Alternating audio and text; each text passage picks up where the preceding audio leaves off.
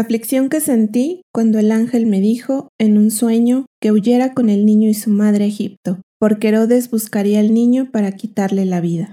Hijo, qué privilegiado eres. Jesús te ha llamado, ha pronunciado tu nombre, ha tocado tu corazón y ha despertado en ti un deseo de cambio, una búsqueda insaciable de alcanzar el cielo.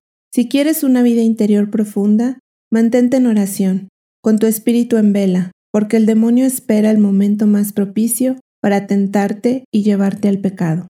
Apartarte del camino de la salvación para después destruirte, acabar contigo, dominar tu mente y tu voluntad. Aprende a desconfiar de ti mismo. Aún no estás lo suficientemente maduro en tu vida espiritual. Aún sientes apegos que te impiden el perfecto desprendimiento de las cosas y de las criaturas. Aún debes sanar tus recuerdos porque algunas veces permaneces anclado a tu pasado. Ya es la hora de despertar. Ordena tu vida según los principios del Evangelio. Identifícate con la Iglesia y huye de las filosofías llamativas y extrañas que te pueden desviar de la verdad. Hoy quiero hacerte partícipe de la aflicción que sentí cuando el ángel me dijo, en sueño, que huyera con el niño y su madre a Egipto, porque Herodes buscaría al niño para quitarle la vida. En medio de la inquietud y de la tristeza, emprendimos el viaje, nos pusimos bajo la protección de Dios, Confiamos en su infinito poder, convencidos de que nada nos sucedería, iniciamos la marcha. Teníamos la firme convicción de que sus planes no serían truncados, todo estaba en orden a su perfecta y divina voluntad.